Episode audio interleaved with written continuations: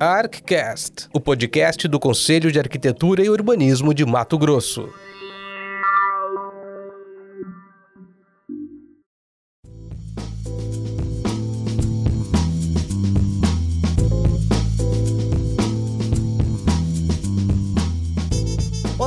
Sou a arquiteta Tânia Matos, sou coordenadora da Comissão de Política Urbana do Conselho de Arquitetura e Urbanismo de Mato Grosso. A gente começa aqui mais um ArcCast, que é o podcast do Conselho de Arquitetura e Urbanismo de Mato Grosso. Nós temos em nossa bancada, com muita honra, o nosso presidente, o arquiteto André Nor, o nosso convidado, que vem direto de Brasília, da CEPUA, é, Ricardo, e por meio remoto, o conselheiro o Everton.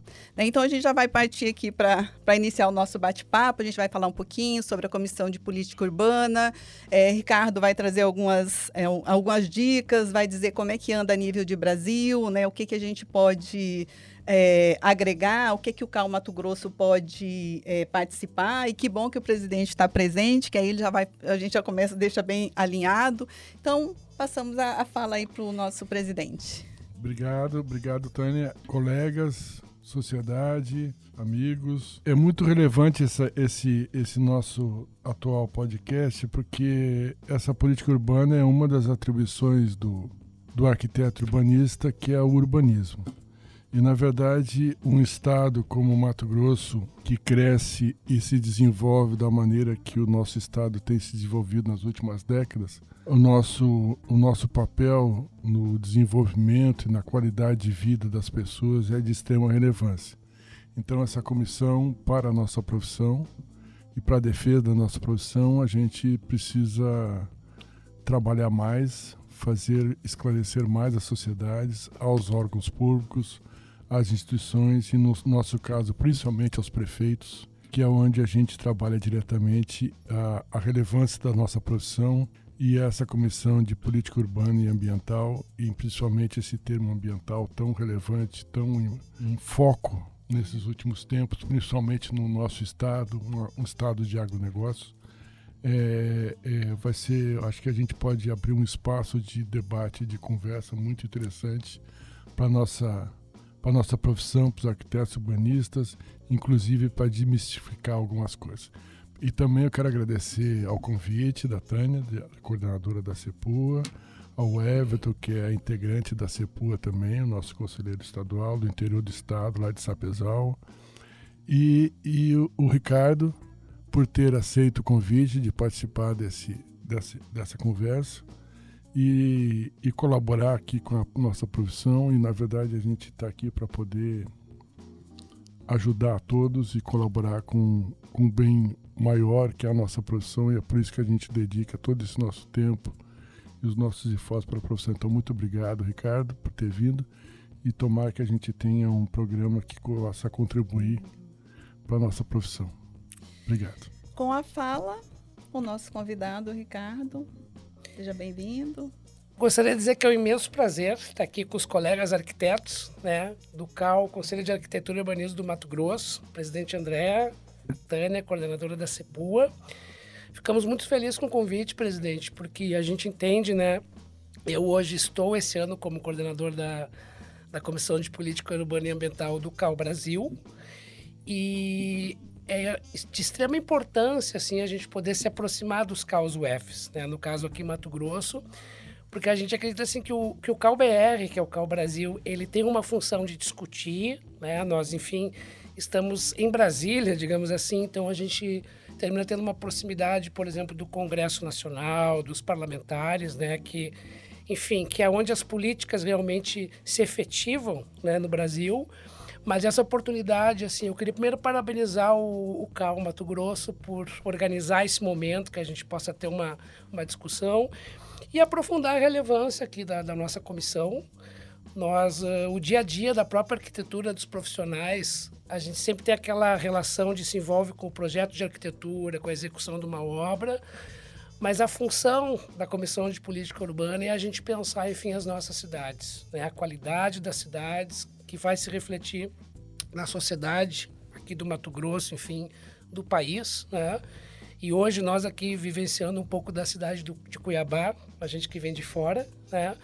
Mas trazer hoje, nós vamos tentar trazer assim uma, uma discussão e uma fala, falando da função da comissão, a importância né, no, no cenário do CAL e no cenário, enfim, do país trazer os principais projetos que a gente está desenvolvendo lá no BR e sempre no entendimento dessa aproximação com o CAL Mato Grosso, né? O que que porque somos um único CAL, né? O CAL Brasil e os CAUs, enfim, distribuídos nos estados, mas esse entendimento de a gente ter um, um foco comum, né? Para que a gente possa, assim, momento pós-pandemia, todo o nosso processo de urbanização sem planejamento, né? A questão da própria moradia, enfim, os assentamentos precários e hoje mudanças climáticas, enfim, é uma série de coisas que, que afetam o nosso país, que a gente possa, enfim, a partir desses projetos prioritários, termos rumos né, e pensar, enfim, numa caminhada futura para o nosso Mato Grosso e para o Brasil. Obrigada, Ricardo. Vamos ouvir o nosso conselheiro e que bom que a tecnologia existe, né, o Everton? Está a 500 quilômetros daqui e vai poder participar. O Everton é, também faz parte, é, Ricardo, da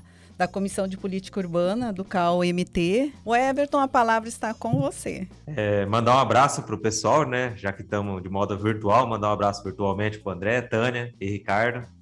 É, hoje estamos aqui falando sobre políticas urbanas, que é, e a, como o André questionou, a parte ambiental, já que estamos no estado do agronegócio. Realmente temos muitas coisas a ser discutido aqui nesse ArcCast. Trazer os arquitetos de todo o estado principalmente mais próximos de, do Cal, de uma forma amigável, né? E trazer novos assuntos, novos projetos e novas discussões para que aqui dentro desse ArchiCast nós tenhamos as melhores soluções e ideias também, né? Para os arquitetos nossos mato-grossenses aqui. Então tá, agora a gente começa o nosso bate-papo, né? Começa falando que quando a gente assumiu em janeiro a coordenação aí da, da CIPUA, a gente assumiu com compromisso, presi presidente ansioso, todo mundo ansioso, para que a gente efetivamente desenvolvesse, Ricardo, algumas ações, né, para a gente, porque assim fala, ah, é uma, uma comissão especial, parece que está tudo solto. Não, a gente quer criar um, uma consistência. E como é que a gente cria isso? Através de um plano de ação, a primeira coisa que nós fizemos, que a comissão fez, foi é, elaborar um plano de ação e a gente propôs três projetos, porque, tipo, não adianta você propor muito e não conseguir executar. Em cada projeto desse, nós temos aí três ou quatro atividades. A gente já iniciou, já deu pontapé em dois, dois projetos. Um a gente vai, a partir do, do segundo semestre, a gente inicia, né? E a gente falar é, a finalidade, eu vou até ler aqui para ficar bem certinho, da, da comissão né, de política urbana que é de zelar pelo planejamento territorial, defender a participação dos arquitetos e urbanistas na gestão urbana e ambiental e estimular a produção da arquitetura e urbanismo como política de Estado. Né? Então, a partir dessa introdução aqui, a gente já começa né, o bate-papo. Acho que a gente começa ouvindo ele né, falar para nós, a nível é, nacional, o que, que a CEPUA tem, né, o que, que é realmente a atribuição da CEPU, o que, que a nível nacional de projetos já estão em andamento, o que, que ainda vai acontecer, o que, que a Sepua Mato Grosso poderia fazer parte. Né? Então, tá com você aí, colega. Muito legal, Tânia, a oportunidade. Né? Nós temos, assim, antes de eu falar das funções né, e dizer o que, que a gente tem atuado no dia a dia, as comissões, enfim, do CalBR, a gente tem sempre assim aquele trabalho processual e contínuo, que é o dia a dia, né? projetos, enfim, que estão vinculados às ao que a gente entende que é mais significativo nesse momento em termos de política urbana e ambiental. Mas eu quero pegar a fala do presidente, né, que quando a gente se remete aqui para Mato Grosso, né, a gente sabe que a gente vive num, num país continental onde a diversidade é muito grande. Né? Eu, por exemplo, sou natural de Porto Alegre, estou como conselheiro federal por Sergipe, né, então do sul para o nordeste, e hoje estamos aqui no Mato Grosso. Né, e o nosso dia a dia lá em Brasília, perto, enfim, dos nossos governantes, né? enfim, do Congresso Nacional, dos parlamentares. Mas pegando a fala do, do presidente, né, que se remeteu um estado do agronegócio, né? nós estamos aqui para falar de arquitetura e urbanismo, especificamente urbanismo, apesar que a gente não deve separar a arquitetura do urbanismo, né? E um prepara para receber o outro. Porque né? quando eu estou fazendo um empreendimento, um condomínio, né, de uns edifícios verticais, enfim, eu estou tendo relação com a cidade, então assim o, o urbanismo ele tá essa separação que às vezes a gente tem é eu acho bacana aproveitar hoje, né, presidente e coordenadora Tânia, para que a gente também eh, rompa essa interface, né, arquitetura, urbanismo, paisagismo, meio urbano, meio rural. A gente tem que pensar essas relações, enfim, como um todo. Então, nessa tua fala, presidente, assim, a gente entende assim, uh, planejamento urbano, né, que é uma das questões que a CEPUA uh, BR, claro, a CEPUA do Mato Grosso também, né, tem como um foco principal. E aí a gente sabe que tem o Estatuto da Cidade, que ele completou 20 anos né, em 2021. Ele conseguiu, ao menos, ampliar o número de planos diretores, que para o ouvinte, né, enfim, esse programa que eu entendo, esse momento que a gente está nessa discussão, o Cal Mato Grosso Claro que quer se aproximar dos profissionais arquitetos, que é uma das funções do CAL, mas a gente quer chegar na sociedade, naquela pessoa, enfim, que, que vive numa cidade do interior do Mato Grosso e nunca ouviu falar, por exemplo, o que, que é o CAL, que é o Conselho de Arquitetura e Urbanismo, e o que, que o CAL também pode trazer, afinal de contas, o que, o que, que o CAL faz pela sociedade. Então, pegando esse viés, presidente André, uh, nós temos um compromisso também com a sociedade. No momento que a gente tem, por exemplo, a fiscalização que prima pela segurança né, das pessoas que vão utilizar um edifício, uma edificação, uma casa, né, nós temos um compromisso com a cidade, né, cidades mais justas, melhores para a sociedade. E nessa relação do, do Mato Grosso, por exemplo, a questão do, do agronegócio. Né? Então, questões, por exemplo, já que é uma comissão de política urbana e ambiental, veja o desafio que a gente tem, que é construir né? Via de regra, na cabeça da população, o que, que o arquiteto faz? Projeta e constrói. Né? E a gente tem que ter esse equilíbrio no meio, e eu eu me refiro até ao planeta, né? E no, Brasil, equilibrar a construção, né? infraestrutura das cidades, acesso da população à infraestrutura e a questão econômica. Né? Então, por exemplo, quando a gente vai trabalhar meio ambiente e economia, né, presidente? O agronegócio é um negócio né? Claro, ele gera alimento, né? enfim, gera exportação, uma série de coisas, mas ele também pode gerar impactos no, no ambiente, né? Pela, assim como a mineração gera impacto, assim como, enfim, cidades que não têm infraestrutura de esgotamento sanitário geram impacto nos nossos rios, etc. Então, o que eu, eu, eu começo só falando dessas relações, porque o desafio da nossa comissão é relacionar a parte técnica, que somos nós arquitetos, né? o nosso conselho de arquitetura com os arquitetos do Mato Grosso, essa dimensão social que é a sociedade. Então, se a gente quer levar a benfeitoria para as cidades, a gente quer o bem da sociedade. E a gestão pública, digamos assim, né? os municípios, os estados e, é evidente, que o governo federal. Então, eu diria assim que uh, esse papel importante da CEPUA, né, Tânia, no, no âmbito daí federal, mas aqui do Mato Grosso, essa aproximação dos gestores públicos, né, para que, que eles entendam assim a importância do planejamento, né, a importância de se construir, enfim, com essa visão de planejar. E claro assim que a gente possa também atrair a sociedade, presidente André, para enfim que eles entendam assim, pô, na cabeça do, da, da sociedade o arquiteto ainda é aquele profissional que deixa as coisas bonitinhas, arrumadas. Tá? E quando a gente traz a arquitetura para o meio urbano, a gente está falando com a vida, o cotidiano, a mobilidade urbana, o equipamento, a praça, o parque. Cuiabá é uma cidade quente, então quanto mais árvores a gente tiver, melhor a gente tem sombra. Então que a população comece a entender né, que a gente propor, uma prefeitura propor um plantio de árvores numa calçada, ele está beneficiando aquela mãe que está passando com carrinho de bebê, um ciclista que está passando naquela, né, um pedestre assim por diante. Então, essa dimensão e o desafio é muito, mas eu, eu vou, vamos, né, seguir esse bate-bola e eu vou trazendo os projetos lá do, do Cal Brasil para que a gente possa fazer essa amarração aí. É o pensar a cidade como um todo, né? Exatamente. Não setorizada. É. Vamos ouvir o nosso colega remoto, o Everton. Então, é, até que estava em questão aí o Ricardo falando em assuntos interessantes sobre a, até a questão rural nossa, que é do estado do Mato Grosso aqui, né?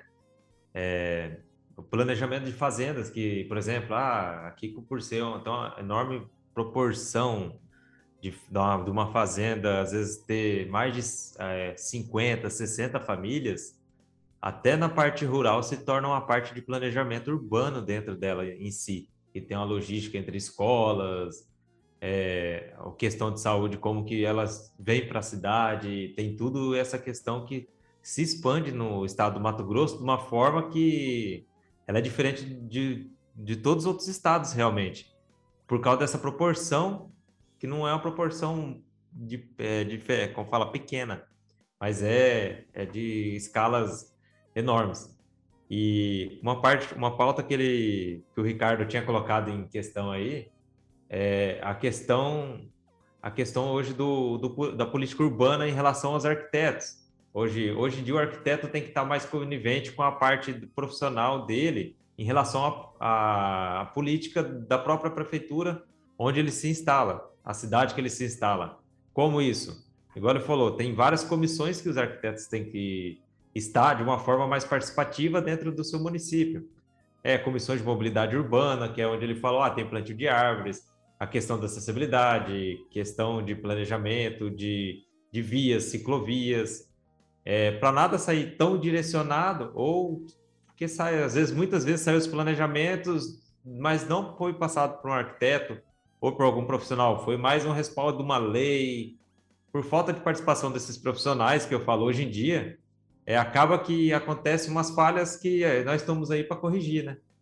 E a, a, participação dos arquitetos dentro dessas comissões políticas, dentro da Câmara Legislativa ou Prefeitura em si, é o que faz a diferença ainda mais no estado igual o nosso, um estado novo que tem prospecção de crescimento ainda. Então, eu acredito que é onde a gente consegue trazer a diferença hoje aqui no estado também. É bem isso mesmo. É, a gente não consegue conceber é, um setor público sentar para pensar uma lei de uso e ocupação do solo no, um quadro técnico dentro de uma você, quando você vai pensar você até pensa é, com arquitetos aí você vai para uma câmara municipal para aprovar e lá não tem um arquiteto junto e eles vão retalhando aquilo ali que quando você traz para aplicar no, no, no, na cidade aquilo não funciona muito bem né? então a, a gente tem que avançar muito vamos ouvir o é, é, na verdade, nós estamos tocando numa das, num dos assuntos mais preocupantes no mundo.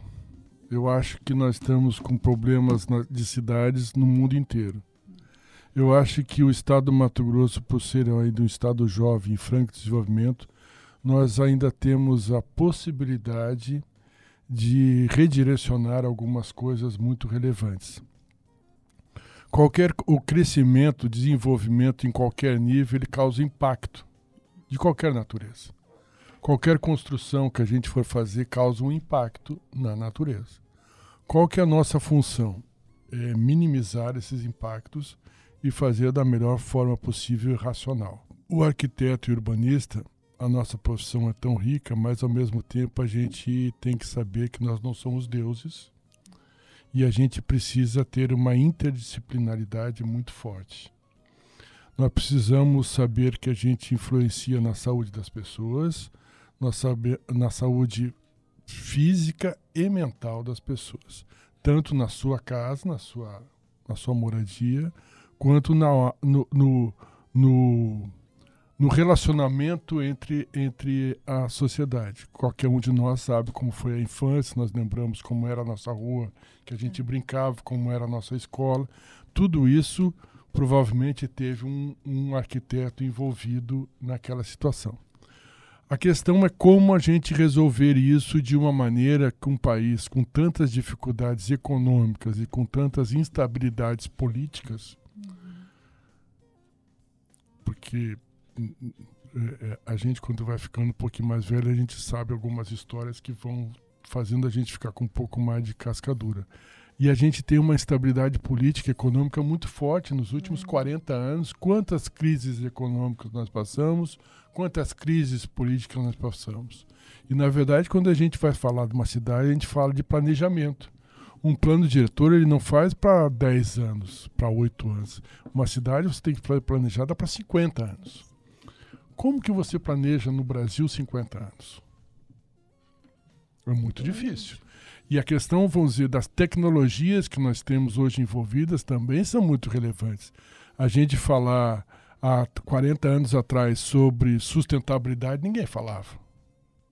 Hoje, se você for falar de algum conceito sem a sustentabilidade, mesmo com algumas colocações de, de mesmo de agronegócio, você diminui o teu mercado é. com água sem a sustentabilidade. Então, tudo isso tem uma mutação, como, como alguns mestres nós falamos, a cidade é um organismo vivo.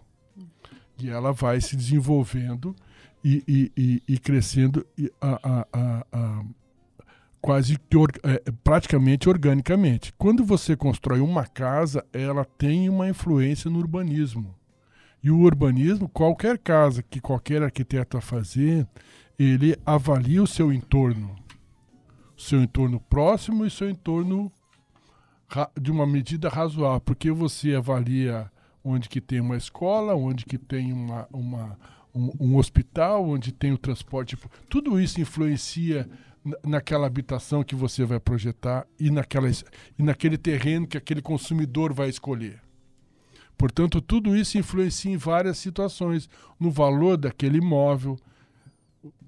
Numa grande cidade, se tem um metrô perto, o imóvel vale uma coisa, um vale de outra.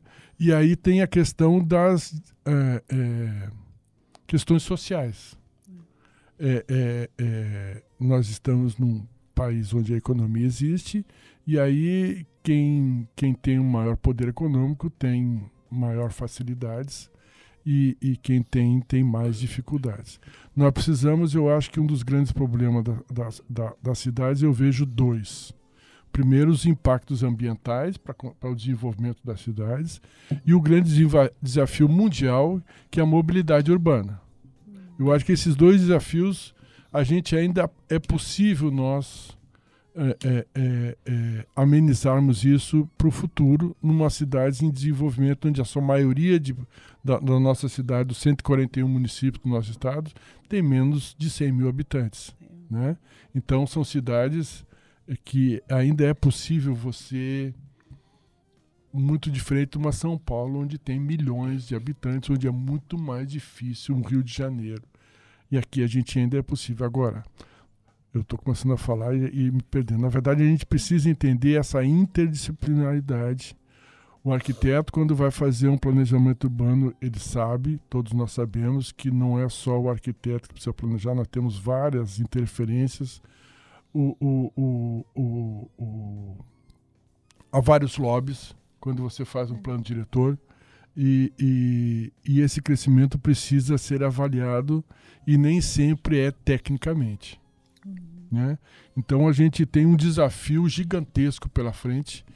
Agora, o CAL ele precisa, o que, que o conselho pode ajudar a sociedade e a profissão? Esse é o nosso desafio. É um desafio gigantesco, na minha opinião eu sinceramente não sei exatamente qual é a, a, Primeiro, eu acho que não tem bala de prata. Mas o desafio é gigantesco. Exatamente o que fazer, eu não sei. Agora, nós temos um desafio e nós temos que resolver Descobrir. essa parada. É, Como resolver, eu não sei. Eu não tenho uma solução mágica. Agora, nós temos que participar desta confusão buscar a solução, nós, encontrar nós o precisamos nós precisamos ter um protagonismo nisso é. e eu acho que tecnicamente nós estamos preparados nós temos grandes profissionais brasileiros em todos as, as os estados para poder uhum. contribuir de uma maneira significativa. Eu acho que um dos nossos desafios é convencer os agentes públicos dominantes a relevância do nosso papel e da contribuição que nós podemos dar para essa sociedade. Eu vou parar de falar, porque senão eu não paro é, aqui. É, eu vou assim, é, na fala do presidente, na sua, do próprio colega é, o Everton, é, voltando é, ao que você falou, Ricardo, e eu vou voltar lá para a sala de aula. Quando eu estava lá para formar, qual que é o papel do CAL para quem está saindo da sala de aula e para a sociedade? Para quem está saindo da sala de aula, o que, que eu esperava do CAL, presidente? É a emissão do meu registro. Ah, eu sei que eu vou ter que tirar um ARRT. A sociedade nem isso sabe direito. Né? Então, diante de tudo isso aí, a gente começou a se pensar aqui no CAL é, Mato Grosso, como é que a gente vai conversar com a sociedade de uma forma é, mais ampla, mais direta. Né? Como é que a gente também vai é, conversar com os colegas que estão saindo, estão entrando, saindo da, da, sala de aula e virando colega, para eles entenderem o que, que é o CAL, o que, que são essas comissões, o que, que é a CEF, o que, que é o que, é a CEPUA, principalmente? Então, nasceu a ideia dos projetos do ArquiCast, que é o podcast do Conselho de Arquitetura e Urbanismo de Mato Grosso. Né? Então, a gente está aqui é, é, em relação à CEPUA. Né? Qual que é o papel da CEPUA? O papel da CEPUA, a gente está falando de uma comissão de política urbana e ambiental. Qual que é o instrumento básico da política urbana e ambiental? Plano diretor. Né? Quando a gente pensa o plano diretor, que elabora, vai elaborar um plano diretor, a gente não está pensando do urbano, a gente está pensando no município como todo, todos os setores econômico, social, políticas é, públicas de educação, de saúde, e, e lá se vai. Né? Então, o que, que a gente, pensando nisso aí, quando a gente assumiu a CEPUA, a gente pensou num plano de ação. Por onde a gente vai começar? Planos diretores. Ah, tá. Quantos? Nós temos 141 municípios no estado de Mato Grosso. Desses 141, quantos municípios têm a obrigatoriedade de ter plano diretor? Há municípios que têm acima de 20 mil, que fazem parte de região metropolitana, que fazem parte de municípios que vocação é, ambiental, turismo e mais alguns por aí. Tá, ah, então tá, vamos levar. Aonde que está essa informação? Aí começamos a procurar.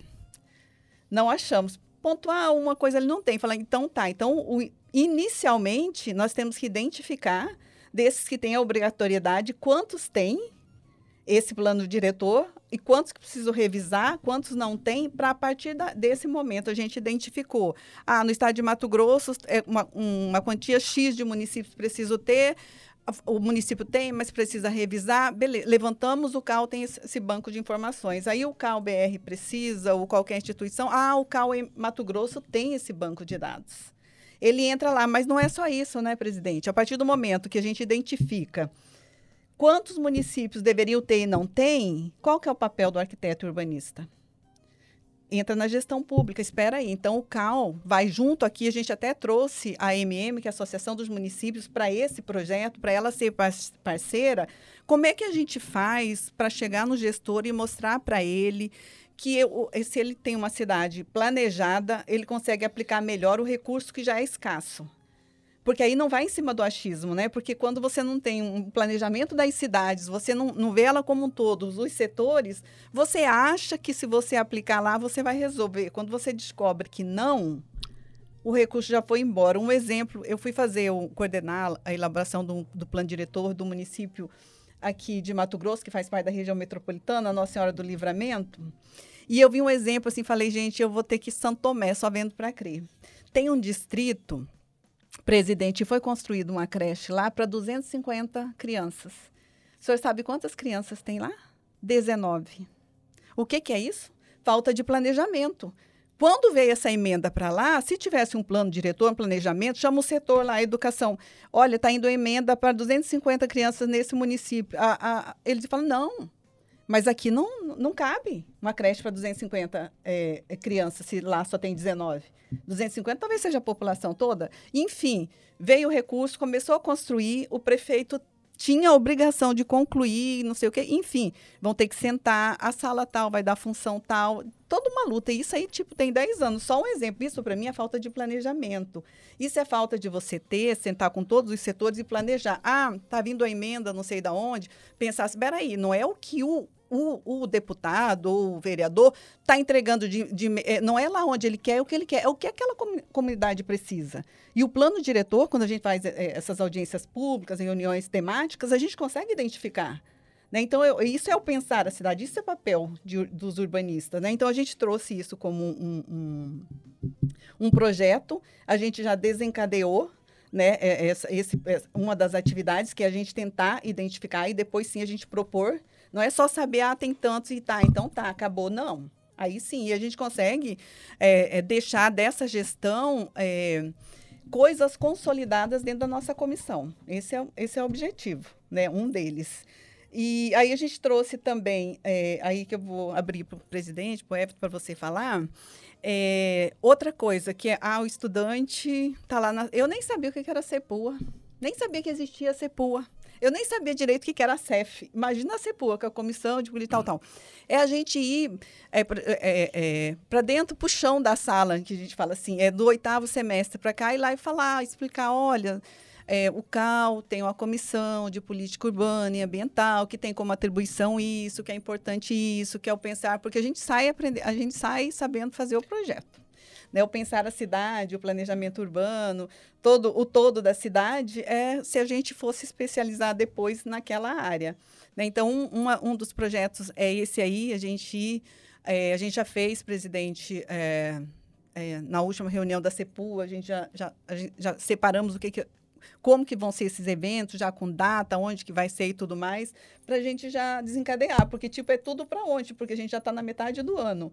Né? Então são essas ações e tem uma outra que também dentro do, do que você falou, só fui pincelando e a gente vai deixar para o segundo semestre que é essa questão de que a gente sempre bateu cabeça e que é uma discussão e uma reclamação dos arquitetos, que o nosso colega Everton até trouxe é, é, é, isso para debate dentro da CEPUA, que é a aprovação de projetos, a dificuldade que o arquiteto tem, a falta de alinhamento é, com a gestão, né, é o pensar as decisões deles lá que prejudicam é, é, o trabalho do arquiteto. Então, esse é, esses são os três. Então, é, é isso aí que a gente está propondo inicialmente, e aí está aberto quem quiser já falar alguma coisa. Né? E se vocês têm lá já alguma coisa nesse alinhamento, e eu descobri, presidente, que nesse evento que a gente vai ter em Mato Grosso do Sul, Campo Grande, é, do dia 6 e dia 7, uma da, das temáticas é essa questão da dificuldade na aprovação de projeto, do licenciamento, da articulação, da demora, como é que o que pensar é, de, e propor e apontar para os gestores públicos como solução, não só apontar o dedo, né? Em relação ao estado do Mato Grosso, eu, eu prestei bastante serviço durante várias cidades, né? Aqui no estado. Em relação a essa, por isso que eu realmente relevantei essa essa questão de aprovação de projeto, né? É, cada, mas as cidades hoje do Mato Grosso estão se evoluindo, não da forma que a gente queria, tal. Mas a capital está dando exemplo, Várzea Grande, os pequenos municípios que são realmente a, a fronteira, né? É, porque realmente às vezes tem município hoje no estado que não, que não consta muitas vezes nele arquitetos dentro da prefeitura. Essa aqui seria uma da relevância maior em si. Ou seja, se não tem o arquiteto, não tem o urbanista dentro da prefeitura, que é o principal ainda por trás de tudo, né? Aí, a partir disso, não envolve só a questão da aprovação em si, né? Envolve mais um critério técnico de ter dentro do planejamento estratégico do próprio município. Aí, por isso que eu falo, é uma questão que puxa outra. Que automaticamente a gente realmente deveria ter uma fronte, uma parceria do conselho com a prefeitura, de uma forma bem amigável, eu acredito, que um precisa do outro, de uma forma, ah, como que faz isso? Orienta com o CAL. Que hoje já o pessoal fala, orienta com o CREA, né? Nós temos que ter esse vínculo mais, mais forte. E é por isso que a gente até tinha buscado o nosso, como fala, o, o Libano, que em si era, tinha um cargo que a gente vai ter de novo. É, é até na, na fala do, do Everton aí, é, tem prefeituras aqui no estado de Mato Grosso que elas nem descobriram ainda que existe o CAL. E quem analisa projetos de arquitetura e urbanismo é um engenheiro, não desmerecendo. É porque Sim. existe uma qualificação, não é mesmo? E não vai muito longe, não. Mas então, muitos assuntos, né? Porque quando a gente começa a falar em cidade, é realmente e política, né? E sociedade, é, é, é, os assuntos eles vão se entrelaçando, né? Eh, eu vou tentar chegar até né, um pouco, tu falou dos planos diretores, a aproximação, a questão do licenciamento, que é a aprovação de projetos, mas pegando algumas questões, primeiro que o Everton trouxe, né, quando vai para o meio rural, para a questão da fazenda, dos trabalhadores, etc. Então, que a gente tem essa visão uh, que o planejamento, ele não é só urbano, é urbano e rural, né, que é quando a gente vai abranger um, um território do município, a gente tem a área urbana e a, e a zona rural, digamos, então existem relações de mobilidade, de ir e vir, de trabalho, de bens de consumo e assim por diante. Mas pegando, começando com o presidente falou, né, presidente André, eh, impacto, a gente construiu tem impacto. Você construiu uma casa, já tem resíduo da construção, né? já tem, enfim, o caminhão que trouxe o, a argamassa, o óleo vazou. Então, assim, a dinâmica urbana, ela, ela, ela é inerente. Hoje a gente até visitou o, o prédio do Sebrae, né? que é um exemplo de sustentabilidade aqui na cidade de Cuiabá, do meu colega, inclusive, Conselheiro Federal Porto Carreiro. E a pessoa que nos apresentou o edifício, né? um edifício que tem toda um, uma tecnologia da construção sem usar, enfim, a questão uh, de tecnologia que eu vou botar um aparelho, de captar água, de otimizar a questão da, do calor de Cuiabá para deixar um ambiente mais fresco naturalmente com a proteção.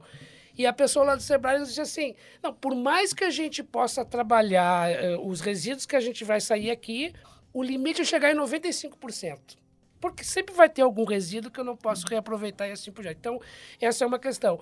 Mas aí, atrelando, né, presidente, assim, como chegar com o profissional, arquiteto, seja numa pessoa privada que queira construir uma pequena casa, e no nosso caso da CEPUA, como chegar nas prefeituras, que já envolve o que o Tânia falou, por exemplo, tem, tem prefeito que nunca ouviu falar no CAL, e pode ter, porque muitas vezes uma pessoa que se elege para ser um prefeito, ela nunca estudou planejamento urbano, né? Ela veio, enfim, ela era, sei lá, um comerciante, alguém e virou prefeito de uma cidade. Então a gente já tem muito essa lacuna. Então o papel do CAL, claro, que é tentar chegar mais perto. Dado que a gente sempre vem falando, né? Baixou agora para 82%, era 85%. Ou seja, 80 e poucos por cento que se construiu no Brasil não teve assessoria técnica nem do engenheiro e nem do arquiteto. Então, o que, que a gente vai ver com isso?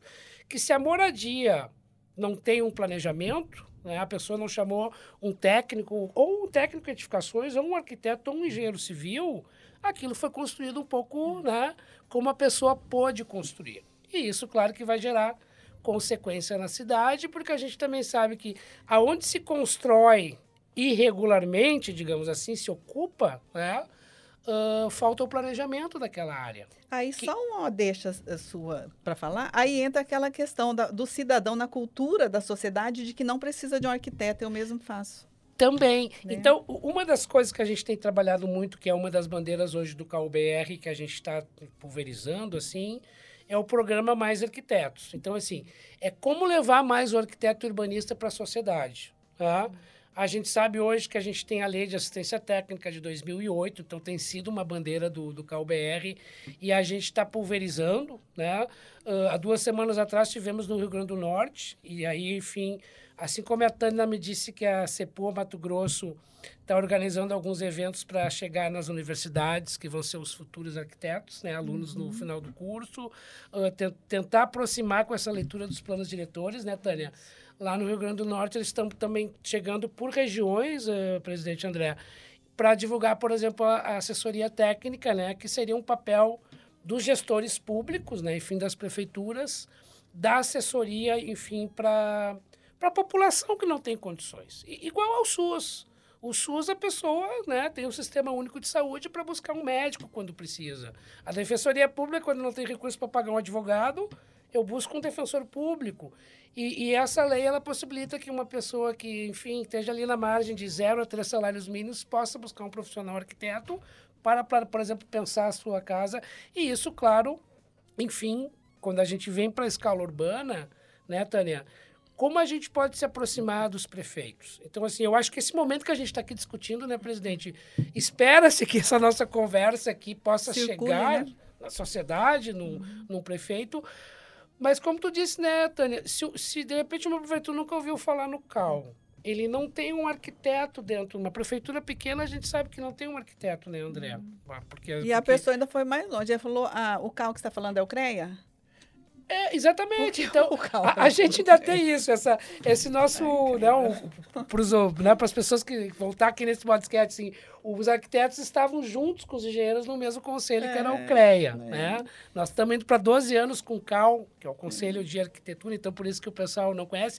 E a gente ainda tem um pouco, eu acho, né, presidente André, aquela coisa assim de, historicamente, o, o arquiteto sempre ficou mais na cabeça da sociedade como um embelezador para a sociedade. Como in, inacessível, né? Parece que tipo o arquiteto cobra caro, eu não vou fazer. Se construiu assim um, um, um, um patamar, alguma Sim. coisa, e, e, e, os arquitetos foram colocados lá. Então a pessoa já. Tem gente que não quer nem conversar. É, e isso a gente sente tem que. medo do valor. A gente sente que está mudando. É. Né? Então, assim, deixa eu só tentar linkar para a gente, nós falamos, porque a ah. gente. Eu acho que umas coisas legais aqui da nossa conversa é a gente trazer os problemas, né? E, e, e o desafio, como tu falou, né, André? Pô, a gente tem um desafio que é enorme e, e, a gente já tem, sei lá, 100 anos. A gente já tem um século, se a gente pensar em termos de Brasil, do, da questão dos problemas urbanos. Né? As cidades foram uhum. crescendo né? E a gente vai tendo a população com menos renda indo mais para essas franjas, para as áreas mais periféricas, sem infraestrutura, o que já é um desafio para a mobilidade, que tu falou. Como é que a pessoa que mora lá na na, na, né, no, no, limite quase do município, vem para o centro aqui de Cuiabá, porque ela tem um trabalho aqui no, na zona central de Cuiabá. Né? E aí começa toda essa, essa questão. Então, assim, o desafio que tem sido lá no CAL para nós, e que vai se refletir aqui para o Mato Grosso, é uma questão. Então, assim, ó, duas rotinas lá. Projetos de lei que estão no Congresso Nacional, que influenciam a parte do urbanismo, o CAL, né, a gente faz lá na comissão, né, e para quem, quem, vai escutar a gente aqui conversando, né, é uma comissão formada por representantes. O Conselho Federal tem um representante de cada estado. Então, aqui do Mato Grosso é o nosso colega Porto Carreiro, que representa o CAL Mato Grosso lá no, no CAL Brasil, em Brasília. E aí a gente vai, assim, enfim, analisando projetos de lei que estão tramitando na Câmara dos Deputados, o que, que o CAL pode opinar naquele projeto. Né? Então, sei lá, vai ter um adendo lá do Minha Casa Minha Vida, que é o programa da moradia. E moradia interessa à população. Porque a gente sabe que a gente tem um déficit habitacional aí no Brasil de milhões. Né? Se não me engano, 25. É, e 25 milhões. E uma coisa que eu acho que os nossos gestores devem entender, e os nossos arquitetos e a sociedade, né? É que sempre está na cabeça, o, o arquiteto ele sempre vai construir um novo. Se a gente já tem uma cidade consolidada, né? A Cuiabá de hoje, por exemplo, vamos pegar, né? Cuiabá deve ter algum problema lá aqui, ou lá naquele pequeno assentamento, lá não sei o que assim. Vamos construir o novo, né? Ou vamos tentar melhorar aquela localidade que falta uma creche, que falta uma praça, que tem problema de mobilidade, etc. Então, assim, essa visão que o planejamento ele sempre nos remete para o futuro, né? mas não é um planejamento especificamente assim, construir o novo. A gente tem que ter muito essa visão de melhorar o que já existe. E muitas vezes os prefeitos, eles têm a visão, não, eu vou fazer casas novas, né? Ao invés de eu melhorar um, uma localidade que está precisando do esgotamento sanitário, ou não tem uma praça para as crianças brincarem, ou não tem uma escola, enfim, os equipamentos e assim por diante. Então o desafio é grande. E aí essa aproximação que a gente tem feito, a gente teve a semana passada em São Paulo um ato público da carta aos candidatos, né? o, o, CAL, o, o CAL-BR, juntamente com o CEAL, que, enfim, envolve todas as entidades aí que, que discutem arquitetura e etc., os escritórios, enfim, uma série de, de entidades que compõem, enfim, o pensamento do, do como os profissionais vão, vão interagir. E aí a gente está querendo, presidente, que essa carta, não que ela é um, um dicionário, assim, um, uma bíblia, não, é isso aqui. Aquilo dá um contexto geral, mas que a gente traga para os CAUs estaduais, o Mato Grosso, por exemplo. Eu, como sou conselheiro de Sergipe, nós estamos organizando lá em Sergipe. O que, que a gente está fazendo? A gente quer organizar um evento, fazer um burburinho. E, e, e não só chamar os futuros candidatos e os prefeitos, chamar a sociedade também. Chamar o movimento social, chamar a entidade, para que a gente possa, assim, uh, organizar uh, essas, digamos assim, não só lá o prefeito, não o futuro deputado ou futuro governador, mas os movimentos que estão trabalhando em busca da moradia, etc., para que um cobre o outro. Né? Nesse evento da carta, só para trazer um exemplo, nós tivemos lá a Hermínia Maricato, né, que vem discutindo muito essa questão no Brasil, uhum. professora da USP, né? Uhum. E ela lembrava assim todo o processo do país, né, desde a criação do estatuto, etc, o que se avançou e o que realmente foi se perdendo. Né? A gente teve, teve alguns momentos que se pôde avançar, aumentou o número de planos diretores com o Estatuto da Cidade. Né?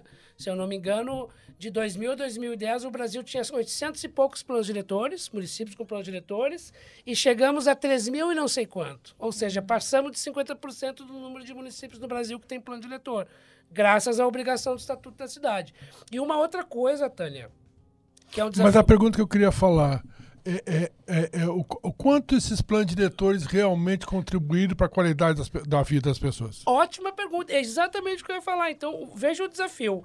Eu, por exemplo, sabe, eu, até, eu, eu, eu, sou professor já há 20 anos que eu leciono planejamento urbano na, na universidade, etc. também, né, e discutindo com o prefeito. Já fui da gestão pública lá num programa que teve na cidade de Aracaju, onde eu resido hoje. Uh, na maioria das vezes, né, é, é, tudo que é característico. Né? Plano diretor numa cidade pequena, ele fica na gaveta. Vou ser bem sincero, ele praticamente não serve para nada. O prefeito cumpriu, fez, né? Então, veja também o desafio. A gente tem o desafio de divulgar a importância de ter o plano diretor, e temos, mas quando temos, existem ele. vários descaminhos. Um que não é utilizado, gaveta do prefeito. Prefeito, não. Né? Quando eu vou para cidades maiores, o plano diretor é um conflito. Porque, porque o plano ele é um conflito na cidade de interesses econômicos. Então, assim, e, e o plano diretor, André, ele não, ele não resolve o que já está construído. Então, veja que assim, aquele morador que já vive, eu não sei como é que eu não vou aprofundar Cuiabá, porque eu não conheço Cuiabá. Inclusive, o mesmo prazer estar em Cuiabá, né, hoje. Estou uh, torcendo para o Cuiabá, que está na Série A, né? Tô torcendo mesmo. Comprou Sou até uma camisa, né? Eu comprei uma camisa do Cuiabá pro meu filho, linda, por sinal. cor do, do país, né? Enfim. Mas, enfim, linda camisa. Mas eu não sei como é que é a realidade de Cuiabá para falar, para fundar Cuiabá. Mas no Brasil, eu sei que quem está nos escutando uhum. e, se, e, e, que isso aqui vai se difundir aí, que mora lá num, num assentamento que não consegue sair dessa casa porque quando choveu está embarrado, ou inundou, ou enfim, essa série de problemas que a gente está cansado de ver na TV, o plano diretor não vai ajudar aquele lá.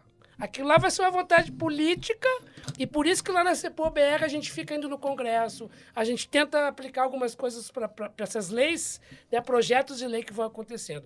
E nas cidades grandes, eu trago o exemplo de Aracaju, uma cidade que tem um plano diretor de 20 anos e não tem interesse de ser atualizado o plano. Inclusive está fora da lei, porque a atualização é de 10 em 10 mas não tem. Cuiabá né, não está diferente, está atualizando agora.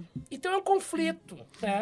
É, é na, na, na, verdade, o que a gente precisa deixar claro para a sociedade, desculpe interromper, não, é, importante. É, é, é, plano diretor não resolve. Isso. Ele é uma ferramenta que pode ser usada, pode não ser usada e pode ser mal usada. Exatamente. Então vamos, vamos com muita calma na questão desse remédio salvador que é o plano diretor. Acho... Não é a solução de todos os problemas. Ele é uma ferramenta. Perfeito. Ele precisa ter vontade política, ele precisa ter, ela precisa, ele precisa ter gestão e cobrança de gestão. Então, nós precisamos repensar esta situação do plano diretor durante algum tempo e talvez a gente esteja mudando esse paradigma de que o plano diretor seja a solução de todos os problemas das cidades. Não é.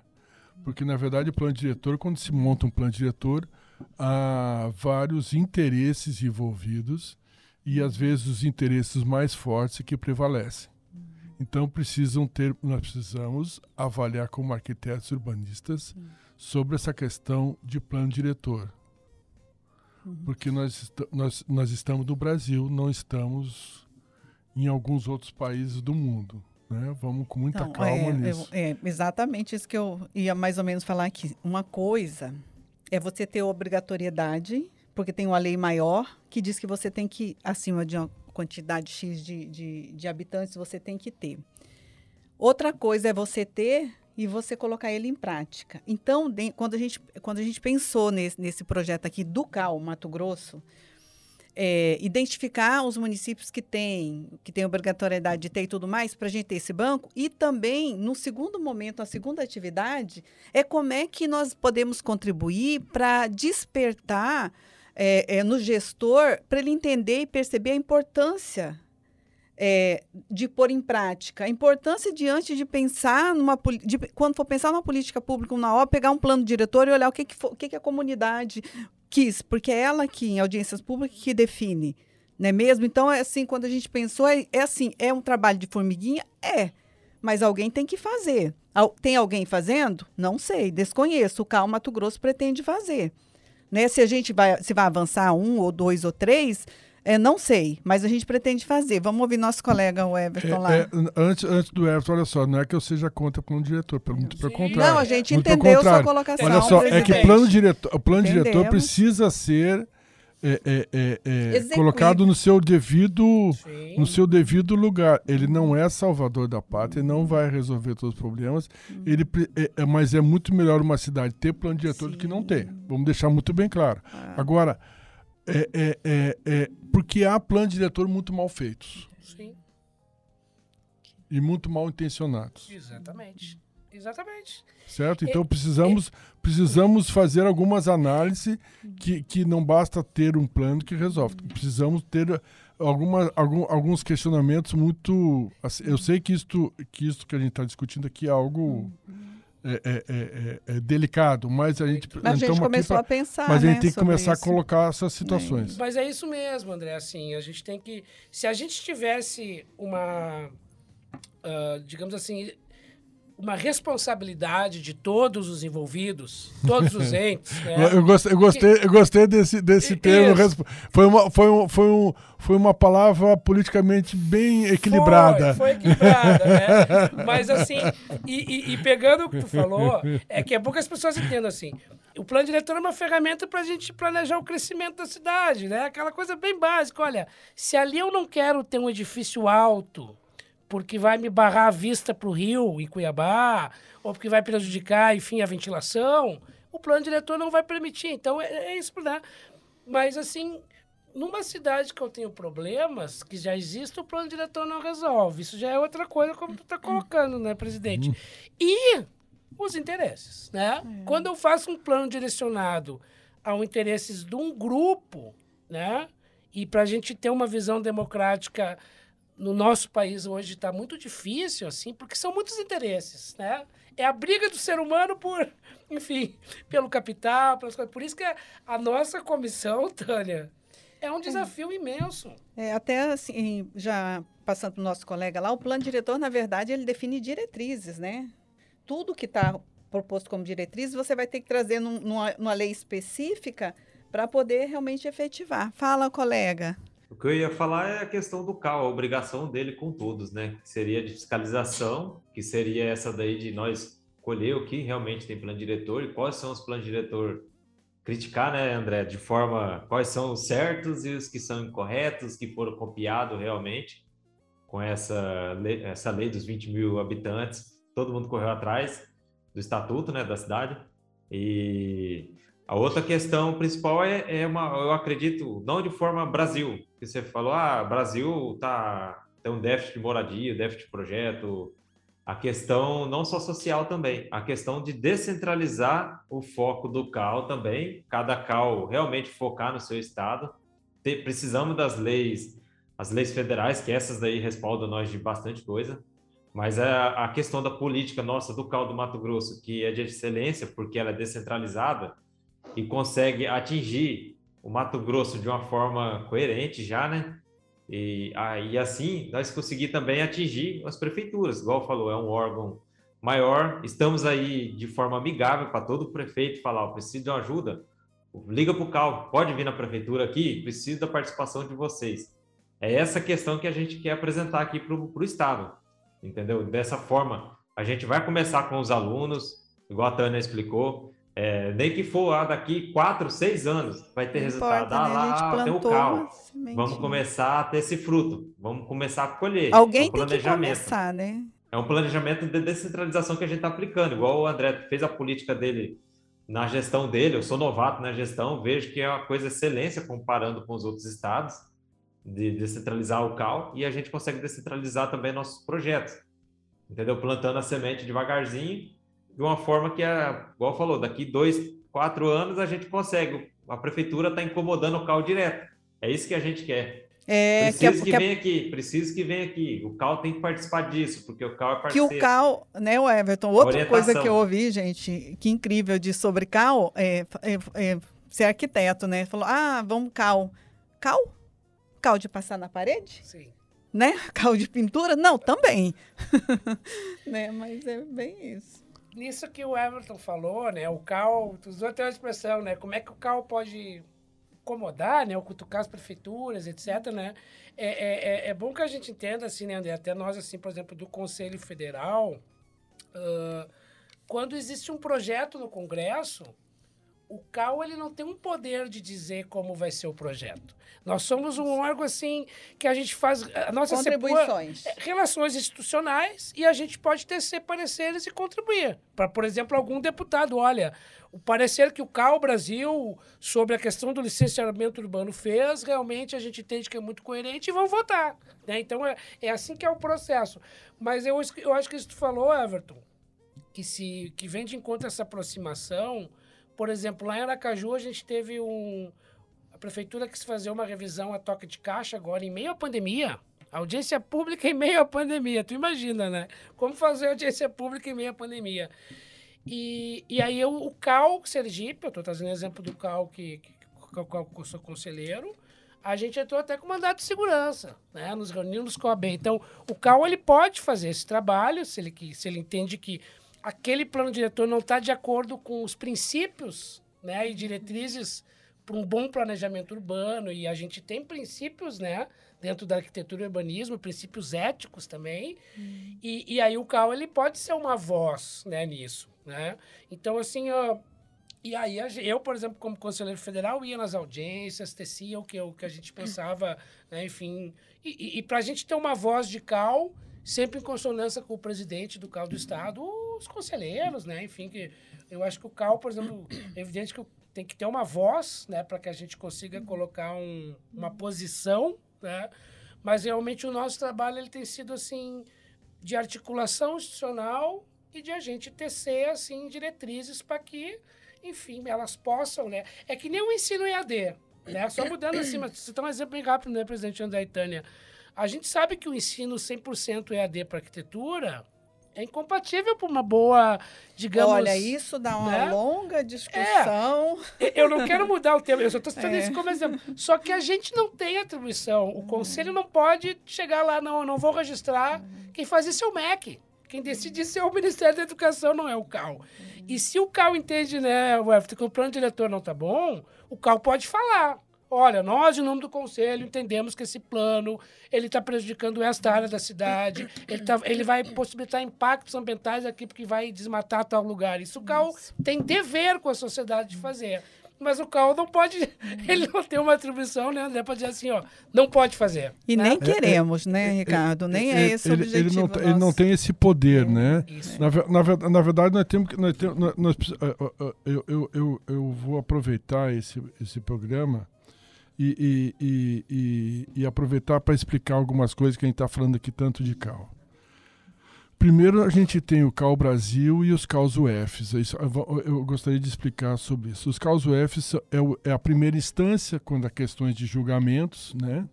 E é o executivo. Nós aqui é que executamos, principalmente a questão da fiscalização, que é a nossa atividade fim, além de outras atribuições.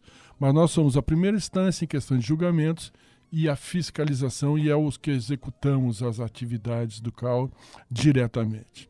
O CAL-BR, na verdade, ele é a segunda instância nas questões eh, de julgamentos, né? principalmente em questões de fiscalização, em questões éticas.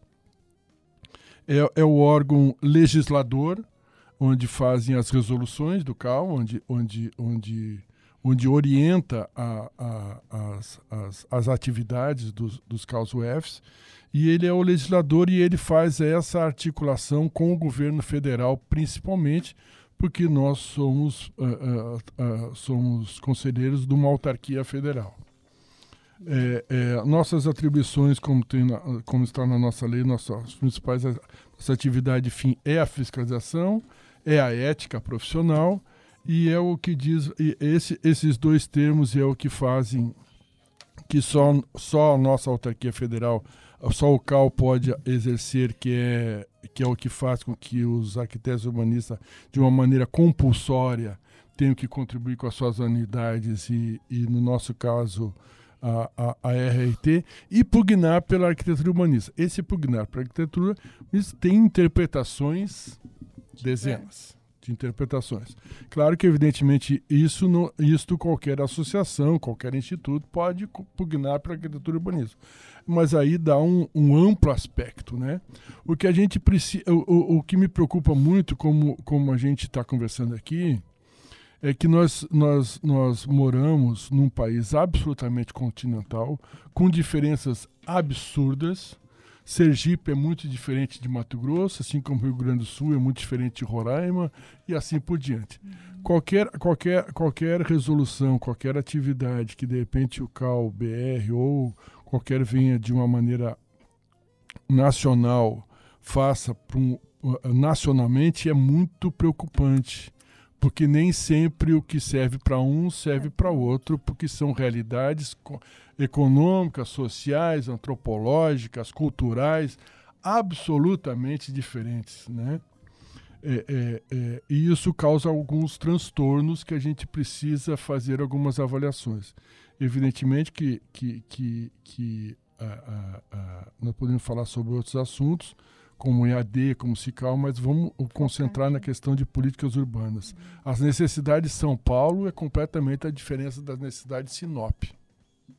Estou dando, não tô, dando uma cidade em franco desenvolvimento, claro. Sinop, como Rondonópolis, como Primavera do Leste, como Sorriso, como Tangará da Serra. São uhum. cidades em franco desenvolvimento que não têm uma quantidade de habitantes relevante, é um bairro de São Paulo, e que estão em franco desenvolvimento, então têm necessidades completamente diferentes, né? Então essa, essas ações às vezes nacionais precisam ser melhor avaliadas e ter muitos cuidados quando o CalBR faz algumas resoluções e algumas ações. Então é, é, eu vou sempre defender um pouco mais de independência dos UFs para poder tomar as suas, as suas ações, né? É, é, e às vezes isso causa algum, algum, alguns sustos em alguns outros UFs, porque é tanta diferença que o cara não consegue entender que Sinop não há desemprego. Claro, Por exemplo, você falar para um, algumas cidades que Sinop não há desemprego, o cara, não, isso não existe, está mentindo, está exagerando. É né? outra realidade. É né? outra realidade. Então, então, na verdade, eu estou dando um exemplo só de que como essas políticas, vamos dizer, às vezes nacionais, precisam ter alguns cuidados, né? Alguns cuidados muito fortes, é, é, é, e somente no nosso estado, que está em, em, desenvolvimento há muito tempo, e a gente precisa ter alguns cuidados. Mas me preocupa, é, é, eu não tenho uma, uma bola de prata, e o que, o que é muito importante, o que eu queria falar, que eu, que eu me perdi no meio do caminho, é o seguinte, o CAL, ele, tá, ele existe para defender a profissão. Eu encaro como CAL a sua principal atividade é defender a profissão, eu acho que o CAL nem precisaria aparecer tanto, nós precisaríamos ter uma ação como causa a defesa da profissão e as consequências ser o arquiteto urbanista mais valorizado e até o CAL mais valorizado. Mas a defesa da profissão é que tem que ser o nosso, o nosso rumo e o nosso balizador lá na frente para a gente poder alcançar objetivos mais claros e mais eficientes, né? Eu acho que é isso que a gente deve defender. Agora, a questão do desenvolvimento das cidades, da, da sustentabilidade das cidades, é um grande desafio que nós temos a, a fazer e, e, sinceramente, eu não sei exatamente como resolver isso. É. Agora, voltando aqui para a nossa CEPUA, Comissão de Política Urbana Ambiental, eu quero te fazer um, uma pergunta para você, que a gente já iniciou com ela. A gente tem aqui entre uma das competências da CEPUA, MT, que é propor, apreciar e deliberar sobre ações articuladas da política urbana e ambiental entre CalBR e CalUF. Né? Aí eu, você falou, a gente acabou conversando um pouquinho em uma ação, alguma coisa é, relacionada ao que a gente, o CalMT, já está propondo, que é a questão de, de, de falar para o arquiteto o que, que é a comissão de política urbana, qual que é o papel, qual que é a atribuição, como é que ele pode já sair de lá é, se preparando aqui fora, como é que ele pode contribuir, né mesmo? Aí você falou que o de vocês desceu um pouquinho mais, né, que seria a educação, como que é o nome do, do projeto de vocês lá? Cal Educa. Cal Educa. Vou falar que aí, né, que assim tem um pouco, a gente está come, a gente tá é, querendo falar do oitavo semestre com os profissionais, Sim. né, é, da política urbana e ambiental, né, para que eles já saiam sabendo, é uma forma de contribuição do CAL. E em cima disso aí a gente já tem um agendamento, né, para o mês de, o Everton, mês de setembro, né? setembro, né? A gente já propôs algumas, algumas é, em acho que sete presencial, né? E sete virtual, alguma coisa assim, para a gente já começar a efetivar e fazer esse bate-papo, para que a gente é, é a tal da empatia, a gente se coloca no lugar dele, saber como que a gente saiu para que e acho que o Cal pode contribuir bem e uma forma de divulgar a comissão de política urbana e ambiental do Cal né? E é uma forma de, de, começar, quanto mais arquiteto sabe, mais ele vai falando, mais vai indo e mais a coisa vai se propagando e a gente consegue deixar uma sementinha plantada para futuras é, é, é, gestões, né? Então, o objetivo maior é isso, é começar alguma coisa que vá ficar ali para que seja dado continuidade. Que a gente chegou aqui, a gente encontrou muitas coisas pontuais. Ah, o problema do VLT, ah, o problema do Rodanel, ah, o problema não sei do que. É importante? Também é importante. Mas o mais importante é o que a gente vai construir solidamente, o alicerce que a gente vai deixar dentro da comissão. Então, nessa, eu gostaria que se você pudesse falar um pouquinho. Bom, Tânia, eu acho que a tua colocação é bem interessante e, como o André falou, a relação do CalBR com, com, com o CalUF, né? E aí nós aqui falando de Sepua BR para Sepua Mato Grosso, uhum. uh, eu acho que assim não pode, claro, por exemplo, o CalBR ditar algo que é comum para todo o Brasil, porque tem as peculiaridades de cada região, então, assim, isso não é possível. É que nem o que a gente está defendendo sobre o licenciamento, viu, Tânia? Que a gente vai ter um evento em Mato Grosso do Sul semana que vem. Porque o governo federal quis colocar um licenciamento padrão a partir do, do, do, uh, do Ministério do Desenvolvimento Regional, é. estabeleceu os, os níveis de risco de cada edificação e aí a gente ia perder, de certa forma, as autonomias dos municípios. É o município que tem que saber o que licenciar. Porque é, o, é a equipe técnica de urbanismo da Prefeitura de Cuiabá que sabe o que acontece em Cuiabá. Não é o governo federal. O governo federal não sabe o que acontece em Cuiabá. Então, uma coisa que a gente entende quanto ao BR é que a gente tem que dar, enfim, a força que os municípios têm, que a gente conquistou, né? Dessa autonomia dos municípios, de ele fazer a lei do seu plano diretor e legislar sobre o seu território. Mas, Tânia, o que, que as gente... pessoas moram nas cidades. Exatamente. E as pessoas que moram nas cidades que conhecem a cidade. Uhum. Eu, por exemplo, aqui não vou falar de Cuiabá, porque a única coisa que eu conheço mais profundo de Cuiabá é o tipo do Cuiabá que eu vejo na TV e noticiários que vem de Cuiabá. Os 40 graus de Cuiabá. Né? E que Cuiabá é quente. Felizmente peguei um tempo que não está tão quente, mas vamos para essa relação, né, Tânia? Uhum. Uh, nós temos hoje assim algumas pautas que a gente está trabalhando e para trazer para os UFs. Então a gente está com a pauta da ATIS, né, da assessoria técnica. A gente está com a pauta do licenciamento e aí é, é que o, o que o CalBR traz é a autonomia dos municípios, né? Não, então a gente fica lá tentando assim, a gente não concorda com a resolução 64 que o Ministério do Desenvolvimento Regional tentou fazer que tirava essa certa autonomia.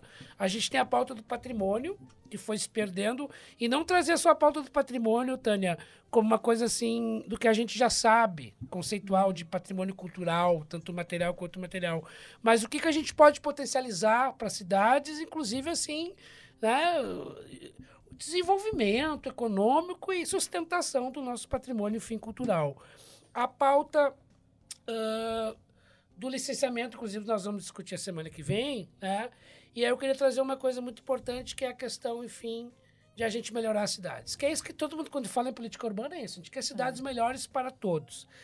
Nós temos o que, o que o, sugestão, né, Tânia? O que, que a gente pode, no momento, trazer, então, assim, de... Que o CalBR pode colaborar com o Cal Mato Grosso do Sul.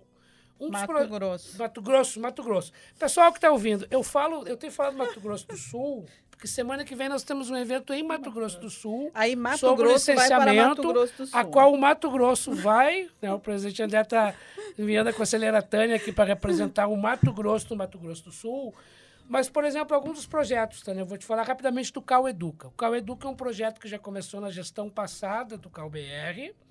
Ele tem uma função que se liga muito com o que tu trazes aqui do Cal Mato Grosso, que é essa relação que vocês vão levar o Cal para as escolas de arquitetura, que é importante, porque essa meninada nova que está saindo num curso de arquitetura, um curso de arquitetura ele não consegue dar uma sustentação em sala de aula e mesmo com visita técnica para um aluno, um arquiteto novinho aí de um, dois anos, e, e ter noção do, de, dessa gama de envolventes que tem a nossa profissão de arquiteto. Uhum. Né? Então, esse papel de o Cal Mato Grosso chegar lá é, é, muito é fundamental. O nosso programa Cal Educa, nós agora fizemos uma contratação de uma consultoria que está fechando um material que nós vamos lançar no segundo semestre agora de 2022. É um caderno a gente decidiu, viu, o presidente André Itânia, não chamar de cartilha nem guia, chamar de caderno, porque cartilha parece que o Calbeck quer dizer, ó, é assim que tem que é, rezar a cartilha. Não, a gente chama de caderno, justamente para isso vir, Tânia, chegar na CEPOA do Mato Grosso e o Mato Grosso entender como é melhor fazer esse trabalho. O que, que resume a Cal Educa? A gente está pensando no futuro, das futuras gerações. Porque vai ser um grãozinho, né, presidente? É que a gente fala, é um desafio a gente melhorar a cidade, etc., imenso. O Cal Educa, o que, que é? É um programa que a gente quer levar para as escolas, municipais, estaduais, principalmente as escolas públicas, né? Porque muitas vezes as escolas particulares elas, elas já têm alguns pequenos projetos internos de levar os alunos para entender questões ambientais, coleta de resíduo, né? É, é, é, um, é um programa, Tânia, que ele quer trazer a educação urbana e ambiental, patrimonial, enfim, para as crianças, né? Então os meninos ali que estão na escola desde os seis anos e vai seguindo, né? enfim, todas as etapas até chegar na própria universidade, que a gente possa ir trazendo uma conscientização para essa meninada que vai ser o futuro do país. E tá? criança é um grande formador de opinião. Exato, tem, exatamente. E as crianças hoje, como tu falou, André, além de serem um grande formador de, de opinião, as crianças estão muito antenadas. E são os grandes influenciadores.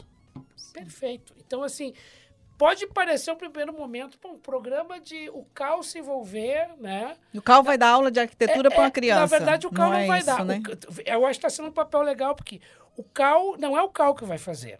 O CAL BR vai Montar. agora fechar o caderno, vai enviar aqui, vai chegar no presidente, o presidente vai passar para a Tânia, que é da CIPUA, é a Tânia que vai ter que ver como é que vai pulverizar, juntamente com todos os conselheiros, né, presidente? E aí o Mato Grosso vai entender como é que eu posso permeabilizar, pulverizar esse programa no Mato Grosso.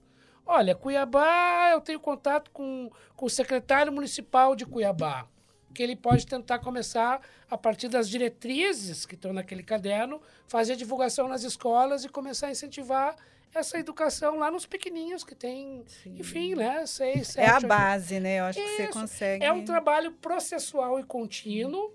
O CalBR vai agora no que sair esse material, a gente vai estar tá divulgando. E aí o Cal Mato Grosso vai, vai ter que pensar. Então, acho que linka muito com o que vocês estão fazendo aqui, Tânia. Sim. E isso é um programa que logo a gente já pode manter contato, viu, presidente André? Para que talvez... E olha que a gente pensou isso, eu desconhecia esse é, programa de vocês lá. Eu fiquei porque não saiu que ainda, a, né? que a Tânia já foi da gestão pública aqui, então ela já. pode também, já é um outro, além de conselheira e coordenadora da CEPU, ela pode ajudar a fazer esse link e a gente um exemplo pulverizar esse programa. Ah, bem interessante. É, é, é, é, eu, eu acho esse programa maravilhoso. Eu só vejo ele. Um, a, a, a, gente só precisa estudar gente, realmente. Só nós temos 10 minutinhos para é, fechar. A gente só precisa estudar como pulverizar ele. Sobre a, o questionamento que o Ricardo trouxe para nós, é para mim novidade também esse programa aí. Eu gostaria de saber mais sobre também, né? Que me aguçou uma curiosidade aqui também, né? É, porque a gente sempre quer absorver e trazer para nós, né? Não importa aqui, a gente tem essa versão nossa aqui, né? É a nossa luta para trazer você, Ricardo.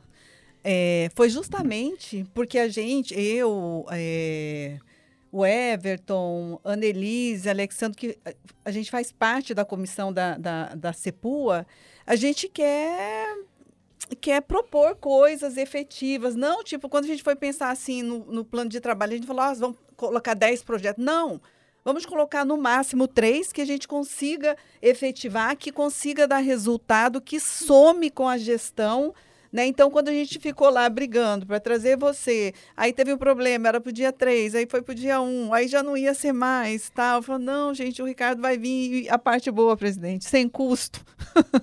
né? O CAL, o CAL BR que, Isso é que trouxe, né?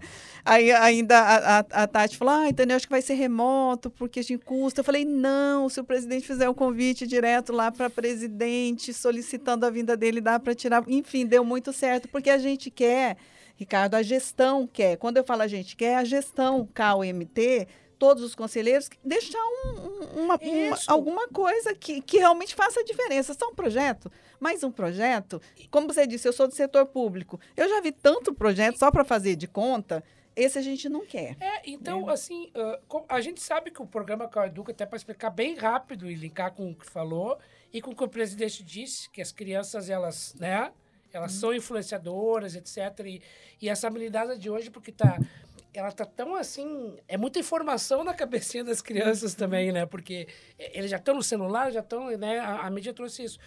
O, o, e, e, eu reforço que é muito bom estar tá aqui presencial, né? Porque hoje eu já conversava com a Tânia no carro, explicando o que era o Caduca. E como a gente já sabe à frente que o Cal Brasil vai lançar o caderno, a gente agora já mantém uma interlocução, né? Eu já estou assim, como conselheiro da CEPUA, BR e a aqui, a gente já vai manter essa locução. Quem sabe o Mato Grosso aqui não pode ser um piloto o, o já, primeiro, o que dá é. os primeiros passos nesse programa.